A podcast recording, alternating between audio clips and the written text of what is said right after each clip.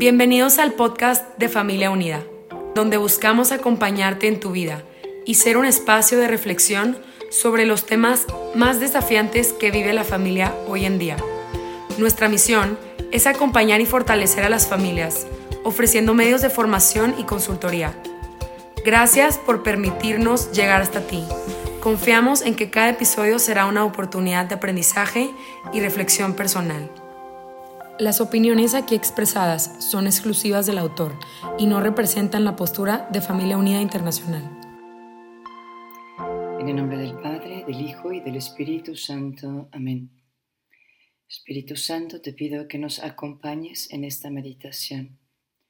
De una manera especial te pido que te derrames con tu unción para prepararnos a la Semana Santa que se avecina. Tú que eres el amor que ha sido derramado en nuestros corazones.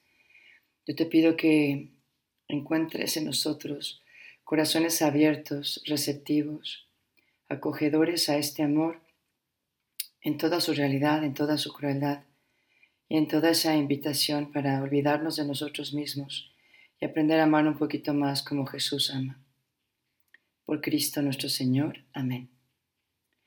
Pues nuevamente les saludo les doy la bienvenida a este podcast de Acompañándote en tu vida que nos ofrece Familia Unida Internacional. Realmente les agradezco muchísimo esta invitación. Me toca a mí continuar con ustedes este camino tan hermoso que hemos estado haciendo desde hace dos episodios y lo titulamos el total de estas meditaciones de la cruz a la luz. Y así hemos pasado de entender que estamos ciegos, ¿verdad? Que es parte de esa cruz, de la oscuridad nuestra, a ver que a veces andamos muertos en vida, ¿verdad? Como le sucedió a ese Lázaro y hay mucho de Lázaro en cada uno de nosotros y ese grito del Señor que nos decía, de verdad, sal fuera, ¿no? Sal fuera de ti y vive en mí. Y ahora ya no es el ciego el que nos acompaña como en la primera semana, ya no es Lázaro, Ahora es Cristo mismo quien nos toma de la mano. Y vamos a adentrarnos en este tercer episodio que lo titulé yo Quiero ser Dios. Y lo extraje justo de la imagen que recordamos en este domingo, previo a la Semana Santa, que es la del Domingo de Ramos, donde vemos a Jesús montado en este borrico.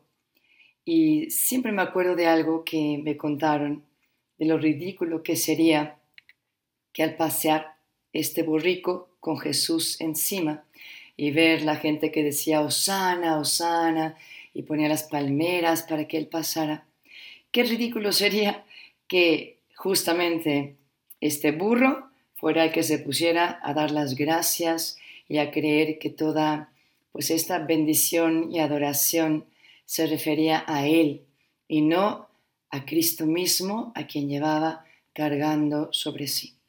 Y así nos pasa muchas veces, ¿no? Nos queremos adjudicar honores y glorias en nombre de Dios y nos encanta que la gente piense que seamos buenos y andamos por la vida de verdad queriendo ser los líderes de los proyectos apostólicos muchas veces, pero hay veces que nos falta afinar nuestra pureza de intención. Hay veces que sin querer queremos con un voluntarismo un poco enfermizo, ¿verdad? Querer lograrlo todo yo. Y nos olvidamos que esta semana que está a punto de comenzar es la semana del amor, es la semana del dolor, es la semana del que siendo Dios se humilló a sí mismo hasta la muerte y una muerte de cruz para salvarnos a ti y a mí. El que sí podía proclamarse como Dios el que sí tenía todo el derecho, el que sí era, el que sí era verdadero Dios. Lo vemos humilde, subido en un borrico, aceptando las aclamaciones, a pesar de saber que en unos días muchas de esas mismas voces iban a clamar, crucifícalo, crucifícalo. Así que hoy damos comienzo a esta meditación y es muy difícil hacer una meditación que nos prepare a Semana Santa. Habría tanto que decir. Así que yo solo quiero dejarte con tres reflexiones que puedan darte pie para un diálogo de corazón a corazón con nuestro Señor durante esta semana. La primera reflexión es la siguiente. Es una semana del dolor. Es una semana del dolor con Jesús. Es una semana donde yo puedo descubrir que igual que yo, Jesús sufre en su pasión todas las heridas que yo también puedo tener en mi corazón.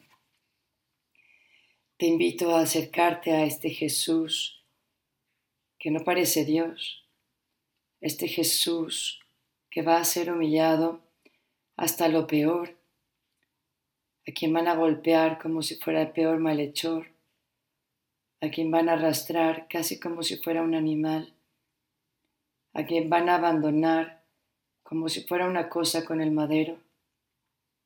Este Jesús es a que queremos acompañar. Un Jesús que con su ejemplo nos dice, yo no he venido a que me sirvan, sino a servir. Y sé que nos dice, nadie tiene mayor amor que el que da la vida por el amigo. Y por eso es este mejor amigo el que en esta Semana Santa nos enseña el camino no de ser dioses a nuestra manera, sino de entender que si queremos ser como Él, hay un camino de dolor, de cruz, de heridas que Él mismo vivió antes de que tú y yo las viviéramos en esta Semana Santa. Me parece adecuado que cada uno de nosotros le pueda presentar al Señor lo que nos aqueja, nuestro sufrimiento, la cruz que nos pesa, el dolor que llevamos, pero recordando que por las llagas de Jesús hemos sido sanados, como nos recuerda Isaías en el capítulo 53. Es Jesús el que primero sufrió el abandono, el temor, la impotencia, la desesperanza, la confusión, el rechazo y la vergüenza. Quizá puedes dividir cada una de estas heridas por día y que sea tu manera de acercarte a esta pasión de un modo nuevo. Quizá el lunes puedas pensar, ¿no? ¿Cómo Jesús fue abandonado? ¿De qué manera lo experimentó? Y algún otro día que puedas centrarte en la confusión, cómo la pudo haber vivido. Y para darnos una idea, solo te leo un párrafo del libro de Sé sanado de Bob Schultz, que me ha dado mucha luz enfrentando a la angustia más aterrorizante de cuerpo y alma, Jesús no se dio al miedo o a las mentiras engañosas que le llevarían a retirarse o a protegerse a sí mismo.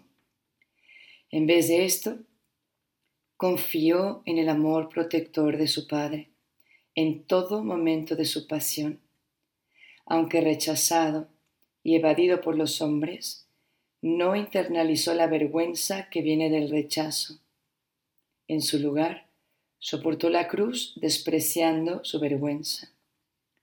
Jesús eligió libremente entrar en la impotencia y la aparente desesperanza y confusión de la cruz, pero nunca perdió de vista la voluntad de su Padre y su omnipotencia.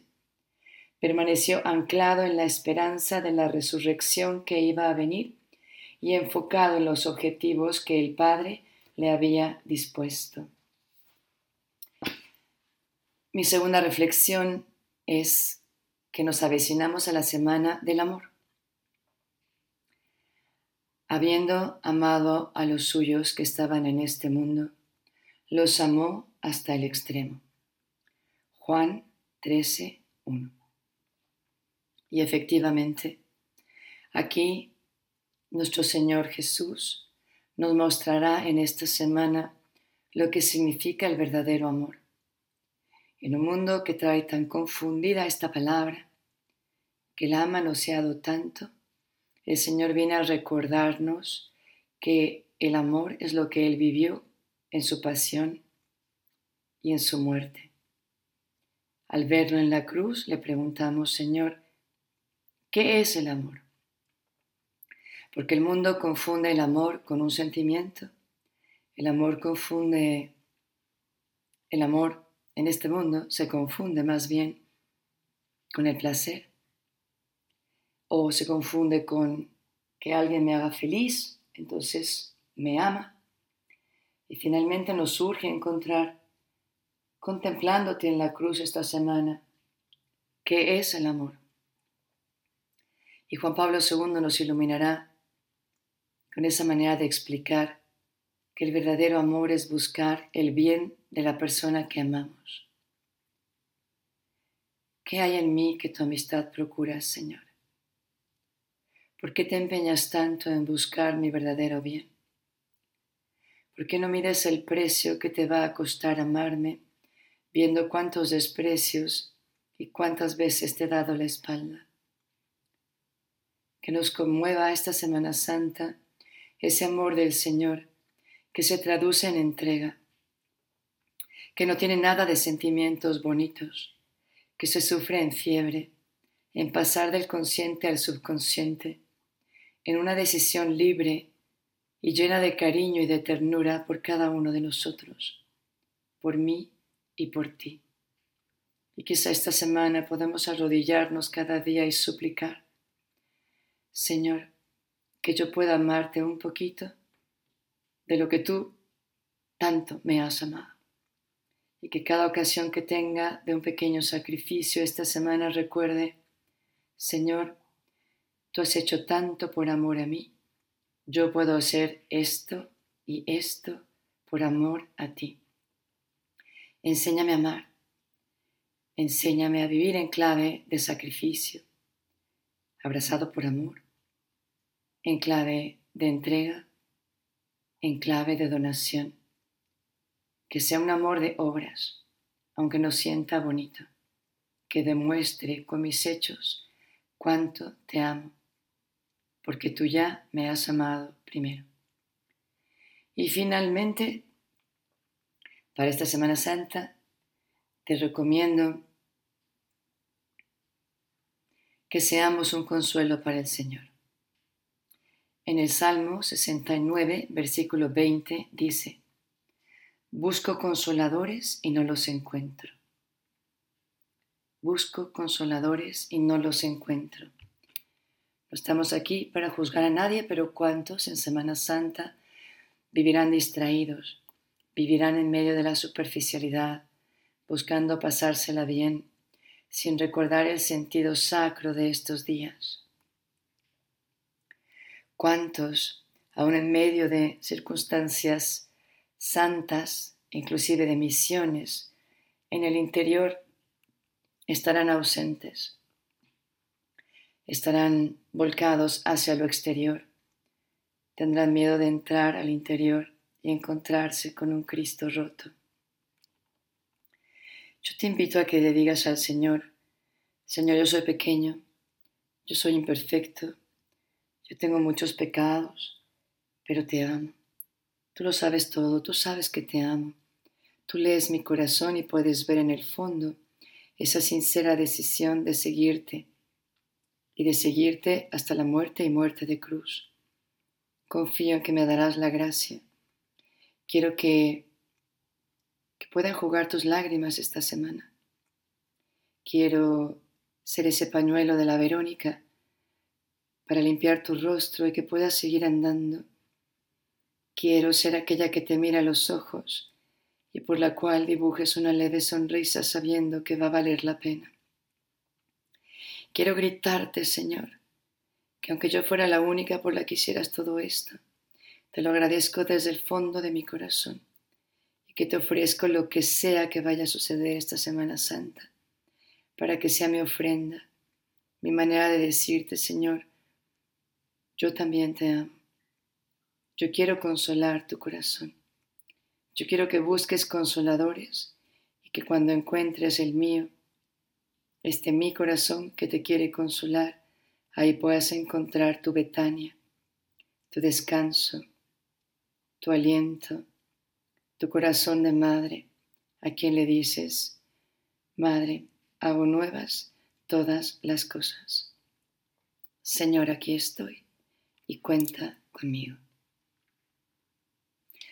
Bien, aquí dejamos esta reflexión un poquito más larga, pero lo meritaba porque es Semana Santa. Recordemos que habla un cuarto episodio y el último, obviamente, y vamos a hablar de nuestra identidad gloriosa, de la cruz a la luz y finalmente llegaremos el siguiente domingo para hablar de esta luz. Muchísimas gracias. Me despido deseándote una muy bendecida Semana Santa donde puedas renovar tu amor al Señor y Él te pueda renovar también a ti. Dios te bendiga.